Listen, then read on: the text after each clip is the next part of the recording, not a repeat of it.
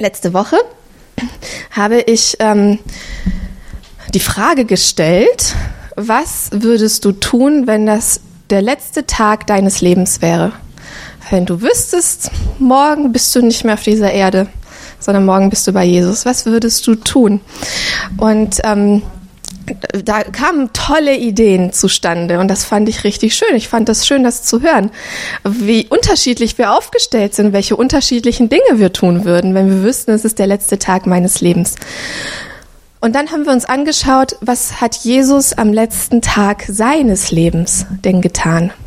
Und Jesus hat am letzten Tag seines Lebens seinen Jüngern, seinen Freunden die Füße gewaschen und hat die Zeit genutzt, um seinen Freunden zu zeigen, was, ein, ein, ein, was seine Identität ist. Und er hat die Zeit genutzt, um ihnen zu zeigen, dass unsere Aufgabe ist, Diener zu sein. Und ähm, das Fazit war, wenn Jesus, aus dem alles entstanden ist, in dem alles begründet ist, es sich leisten konnte, Diener zu sein, dann kann ich es mir leisten, Dienerin zu sein. Das ist Teil meiner Identität. Das ist Teil meiner Berufung. Und so hieß die Predigt letzte Woche, Liebe ist dienen. Und die Predigt diese Woche heißt, Liebe ist demütig. Ich habe euch eine Bibelstelle aus Philippa 2. Witzigerweise hatte ich zuerst den Kolosser, die Verse, die du gerade vor, hast, hast, vorlesen lassen. Ähm, witzigerweise waren die zuerst auf meinem Schreibtisch. Ich bringe euch aber heute einen Vers, äh, eine Stelle aus Philippa 2 mit. Und ich lese euch die vor aus der neuen Genfer Übersetzung. Da schreibt Paulus, nicht wahr? Ist es euch wichtig, einander im Namen von Christus zu ermutigen? Es ist euch wichtig, euch gegenseitig mit seiner Liebe zu trösten, durch den Heiligen Geist Gemeinschaft miteinander zu haben und einander tiefes Mitgefühl und Erbarmen entgegenzubringen? Das sind so rhetorische Fragen, die er in den Raum stellt. Fragezeichen dahinter. Nicht wahr? Das ist euch doch wichtig. Das ist doch das ist doch Teil eurer Gemeinschaft. Und dann schreibt er, nun, dann macht meine Freude vollkommen und haltet entschlossen zusammen. Lasst nicht zu, dass euch etwas gegeneinander aufbringt, sondern begegnet allen mit der gleichen Liebe und richtet euch ganz auf das gemeinsame Ziel aus. Rechthaberei und Überheblichkeit dürfen keinen Platz bei euch haben. Vielmehr sollt ihr demütig genug sein, von euren Geschwistern höher zu denken als von euch selbst. Jeder soll auch auf das Wohl der anderen bedacht sein, nicht nur auf das eigene Wohl. Das ist die Haltung, die euren Umgang miteinander bestimmen soll. Es ist die Haltung, die Jesus Christus uns vorgelebt hat, der seinen Jüngern die Füße gewaschen hat. Auch Judas, der ihn verraten hat. Selbst ihm hat er die Füße gewaschen. Selbst ihm hat er Gnade und Barmherzigkeit gezeigt. Denn Jesus Christus ist unser Vorbild. Er, der Gott in allem gleich war und auf einer Stufe mit ihm stand, nutzte seine Macht nicht zu seinem eigenen Vorteil aus. Im Gegenteil, er verzichtete auf all seine Vorrechte und stellte sich auf dieselbe Stufe wie ein Diener. Er wurde einer von uns, ein Mensch wie andere Menschen. Aber er erniedrigte sich selbst noch mehr. Im Gehorsam gegenüber Gott nahm er sogar den Tod auf sich. Er starb am Kreuz wie ein Verbrecher.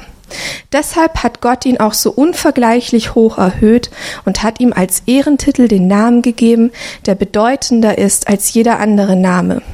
Und weil Jesus diesen Namen trägt, werden sich einmal alle vor ihm auf die Knie werfen, alle, die im Himmel, auf der Erde und unter der Erde sind. Und alle werden anerkennen, dass Jesus Christus der Herr ist und werden damit Gott, dem Vater, die Ehre geben. Amen. Yeah. Liebe ist demütig. Ich finde es spannend, wie Paulus hier schreibt. Also ich, ich äh, lese gerne Paulus. War ein kluger Kopf. Und das merkt man daran, wie er seine Briefe aufgesetzt hat. Der hat die vermutlich nicht einfach so runtergerotzt, sondern man merkt, er hat wirklich die, die Empfänger der Briefe dadurch geehrt, dass er sich Gedanken gemacht hat, was er ihnen inspiriert durch den Heiligen Geist geschrieben hat. Wir haben ja so manchmal diese Vorstellung, alle Schrift ist von Gott eingegeben. Und ich weiß nicht, ob ihr das kennt, dass man diese Vorstellung hat, da ist jemand und der schreibt so ekstatisch vom Heiligen Geist inspiriert einfach nieder. Aber der Heilige Geist lebt ja in uns. Wenn wir miteinander reden, wollen wir uns von ihm leiten lassen. Das geschieht nicht in Ekstase, sondern es geschieht dadurch, dass wir ihm unsere Leben zur Verfügung stellen. Und wenn ich paulinische Briefe lese, dann merke ich, es kommt so eine Bewunderung auch für diesen Mann auf, der sich wirklich bemüht hat, gute Briefe zu schreiben, die den, die den Empfängern helfen, sich weiterzuentwickeln. Und ähm, man merkt, er war auch ein kluger Kopf. Er benutzt auch rhetorische Stilmittel, um die Leute, äh, also das ist einfach nicht einfach nur so eine Regelanweisung, sondern er schreibt den und, und da ist Leidenschaft dahinter. Und so fragt er, nicht wahr? Es ist euch wichtig, euch einander zu ermutigen. Das ist, es ist euch wichtig, miteinander unterwegs zu sein, Gemeinschaft zu haben im Heiligen Geist. Es ist doch Teil eurer Kultur. Das weiß ich. Davon habe ich gehört oder ich habe es auch erlebt, wenn ich da war. Und das weiß ich. Und dann sagt er, nun, wenn euch das wichtig ist, dann folgt daraus Folgendes. Oder man kann es auch anders formulieren, weil er schreibt ja, dann macht mich doch glücklich.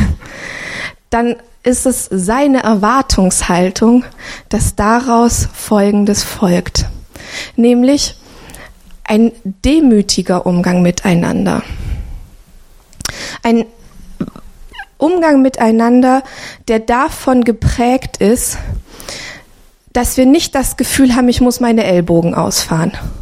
Der davon geprägt ist, dass wir nicht das Gefühl haben, ich muss jetzt hier aber mein, mein Bereich abstecken.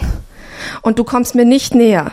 Der nicht davon geprägt ist, zu denken, kannst mir gerne was erzählen, ich weiß es halt besser sondern der davon geprägt ist, dass wir aufeinander mit offenen Herzen zugehen, dass wir uns darauf einlassen, voneinander zu lernen, unabhängig von unserer Herkunft, unabhängig von unserem Bildungsstand, unabhängig vielleicht auch von unserer Spiritualität oder Frömmigkeit. Ich habe gemerkt, der Heilige Geist macht mich immer entspannter, dass ich mich darauf einlassen kann, von Frömmigkeitsstilen zu lernen, bei denen ich erst das Gefühl hatte, nee, da möchte ich mich von distanzieren. Und dann bin ich plötzlich mit Menschen konfrontiert und denke, hey wow, das berührt gerade mein Herz, das kann ich lernen. Ich merke, der Heilige Geist spricht zu mir. Nun, was bedeutet es aber, demütig unterwegs zu sein? Und jetzt ist es so, ich möchte euch gerne ein Beispiel geben. Ein Beispiel aus meinem Leben. Nicht, weil ich so toll bin, das auch.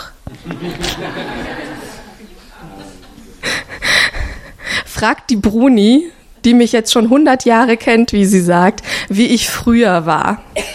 Und sie wird euch ein Klagelied singen. Gott hat viel in meinem Leben freigesetzt, wirklich freigesetzt. Und ich, ich durfte Gottes Gnade in einem unglaublichen Maß erleben und darf sie immer noch erleben und weiß, ich werde sie noch erleben.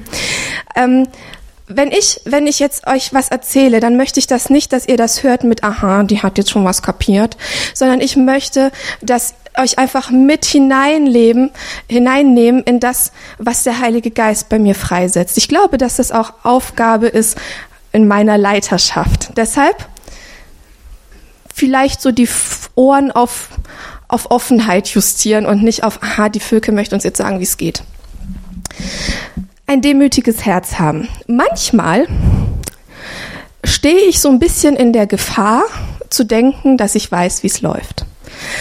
Es ist auch ein bisschen schwierig, wenn man von Gott ziemlich begabt ist, weil die Herausforderung besteht darin, sich dessen bewusst zu bleiben, dass wir in einer vollkommenen Abhängigkeit zu Jesus leben dürfen. Und manchmal bist du so begabt, dass du denkst, ich weiß, wo der Hase langläuft der läuft immer nach da. Und ich mache das jetzt. Und ich presche voran. Und, ähm, und man kann sich verrennen. Und diese Woche ist es mir so passiert, dass zwei Leute, die mir sehr äh, nahe stehen, ähm, ich nenne es jetzt mal so, Kritik an mir geübt haben. Das war zum einen ein Gespräch äh, mit Carmen, das ich hatte, ähm, und in dem sie ihre Besorgnis äußerte, dass sie sagte, ich habe das Empfinden, du machst etwas und du hast aus der Vergangenheit nicht gelernt, sondern du stehst in der Gefahr, es zu wiederholen und dass du dich verrennst. Das musste ich erstmal schlucken. Ich war nicht sofort demütig, sondern ich habe mir das angehört und dachte so, hm. es war Gott sei Dank nur ein, ein Telefonat. Ich konnte dich nicht messern. ja, wir haben uns aber gesehen, genau, wir haben, wir haben äh, gefacetimed. Das macht was natürlich mit einem. Ähm, also sie hat, sie hat Kritik an meinem Verhalten geübt, nicht an meiner Person, sondern an meinem Verhalten. Hat gesagt, ich habe den Eindruck, an diesem Punkt entwickelst du dich gerade nicht weiter, sondern du wiederholst etwas und machst den gleichen Fehler nochmal. Mann, das nagt an mir, das nagt an mir als Leiterin. Ich hatte dann in der gleichen Woche, ungefähr einen Tag später, nochmal ein Gespräch, diesmal mit Katrin. Wir haben drei Stunden miteinander telefoniert und Katrin hatte auch gewisse Kritikpunkte an mich. Sie gesagt hat, hey, ich finde, in der, äh, an dem Punkt bist du deiner Leiterschaft nicht gut nachgekommen. Ähm, und, und äh, ich empfinde da, dass, dass du da eine Korrektur brauchst. Auch da wieder, sie hat nicht meine persönlich, also nicht meine Person kritisiert, nicht mich als Völke, sondern mein Verhalten und hat gesagt, ich empfinde, dass das so nicht gut gelaufen ist. Das macht etwas mit mir. Das kratzt natürlich an meinem Ego. Und zwar sehr. Na klar. Die Frage ist nur, wie gehen wir damit um, wenn Menschen an unserem Ego kratzen? Und meistens sind es Menschen, die an unserem Ego kratzen. Ich habe es noch nie anders erlebt. Noch nie, dass ein Gegenstand an meinem Ego gekratzt hat oder die machen oft, was ich will, es sei denn, es handelt sich um Elektronik. Die macht nicht, was ich will. Die macht nur, was mein Mann will. Der kommt und er legt Hand auf und dann läuft das Ding. Und ich habe genau das Gleiche gemacht. Aber ähm, ihr seht, mein Autoritätsbereich erstreckt sich noch nicht über Elektronik. Vielleicht brauche ich da Interpretation. Ähm, ich erlebe nicht, dass das Gegenstände mein Ego ankratzen. Ich erlebe nicht, dass, dass irgendwelche, ähm, äh, irgendwelche Umstände, Situationen so mein Leben ankratzen, äh, sondern das geschieht immer nur in Beziehung zueinander. Das Ego wird immer nur durch Beziehung in Mitleidenschaft gezogen. Und Danny Silk, ich weiß nicht, ob ihr Danny Silk kennt, das ist einer der Co-Pastoren in Bethel, ist ja auch egal, auf jeden Fall, ähm, er beschäftigt sich sehr stark mit Beziehungen. Und vor allem dadurch, wie können wir gut Beziehungen führen, wie können wir gut miteinander unterwegs sein. Und er hat diese Woche was gepostet, wo es eben auch um Beziehung ging, deshalb versteht das bitte nicht falsch. Er hat geschrieben, ähm, dass Schmerz unausweichlich ist. Aber wie kann ich Misery übersetzen? Ähm, Leid, also Schmerz ist unausweichlich in Beziehungen, aber ähm, mich, mich elend zu fühlen, ist eine Wahl, hat er gesagt. Deshalb bitte, das heißt nicht, äh, reicht dich zusammen, wenn es dir schlecht geht, sondern es geht um Beziehungen, um Beziehungs Geflechte und Beziehungskonstellationen. In einer Beziehung ist es unausweichlich, dass ich Schmerz empfinde. Wenn ich kritisiert werde, empfinde ich natürlich vielleicht einen gewissen Schmerz. Wenn wir miteinander unterwegs sind und wir haben echte Beziehungen, nicht nur so ein oberflächliches Nettsein, dann ist es unausweichlich, dass wir mit Schmerz konfrontiert werden. Wenn es eine, eine Freundschaft gibt und da hat noch nie irgendwas Schmerzhaftes stattgefunden, würde ich es wagen, die Qualität dieser Freundschaft anzuzweifeln oder die Tiefe dieser Freundschaft anzuzweifeln. Wenn wir miteinander in echten Beziehungen unterwegs sind, bleibt es nicht aus, dass es mal weh tut. Jesus hat übrigens seinen Freunden, seinen Jüngern zugemutet, dass er ihnen Kritik herangetragen hat, dass es mal wehgetan hat, damit wir uns weiterentwickeln, damit wir voneinander lernen. Aber elend zu sein, sich elendig zu führen, ist eine Wahl.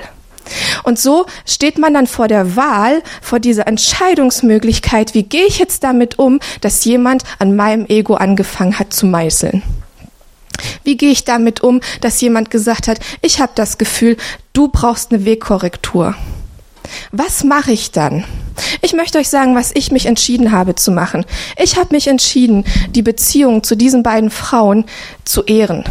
Ich habe mich entschieden, das, was sie mir sagen, zu ehren, in dem Wissen, dass sie mir das nicht gesagt haben, um mir ans Bein zu pinkeln, sondern dass sie mir das gesagt haben, weil sie mich lieben.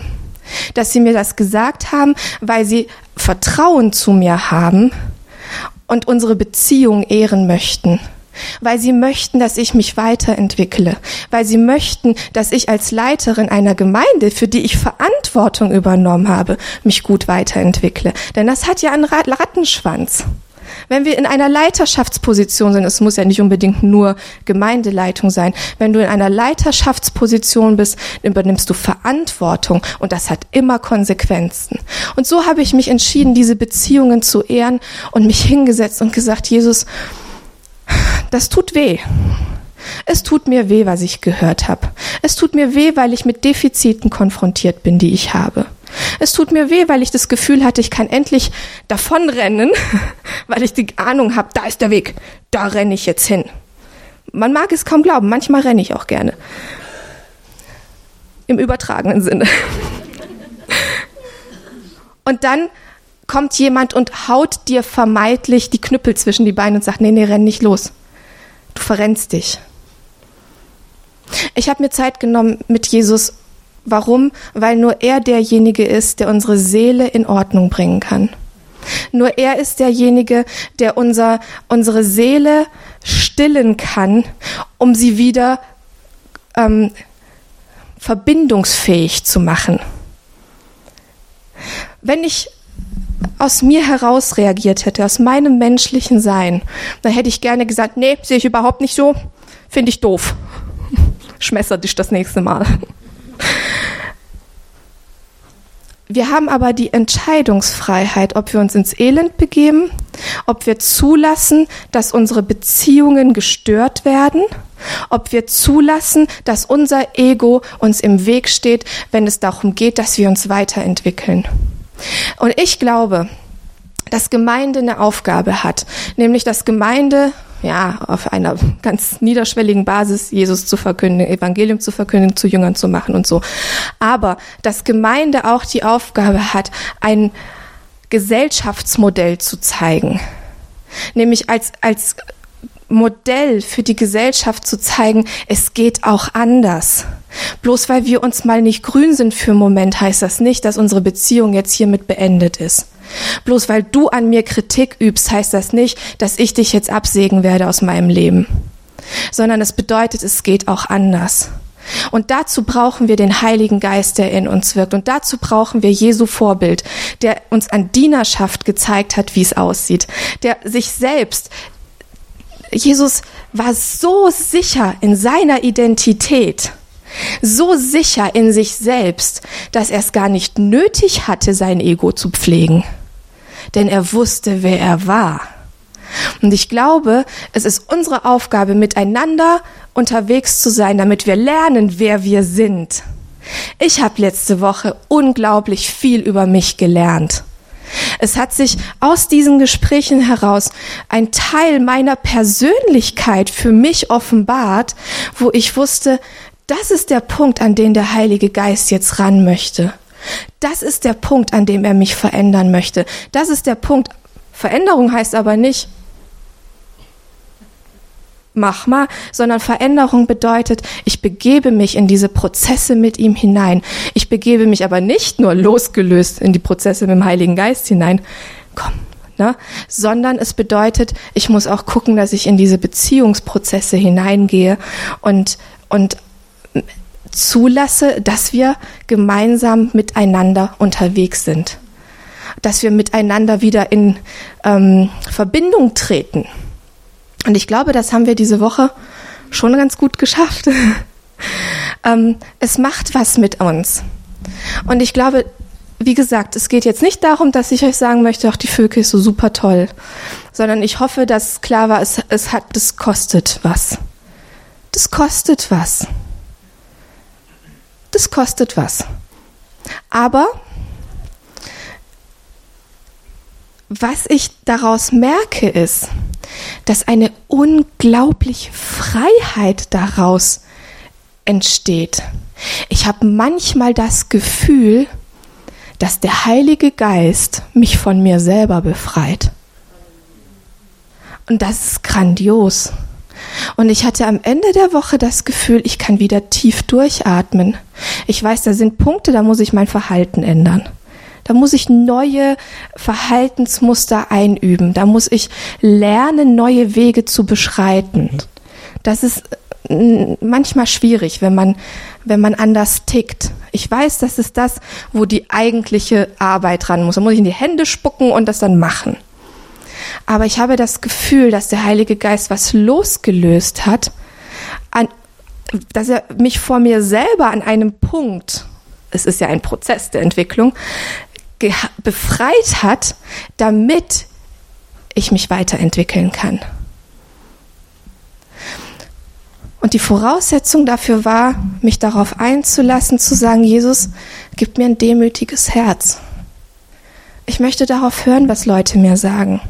Das heißt nicht, dass wir natürlich dann immer hörig bei allem nicken müssen, oh, okay, sondern es, aber es bedeutet, dass wir offen dafür sind, dass Menschen in unser Leben hineinreden. Es bedeutet, dass wir offen dafür sind, wenn der Heilige Geist Dinge anspricht, durch andere.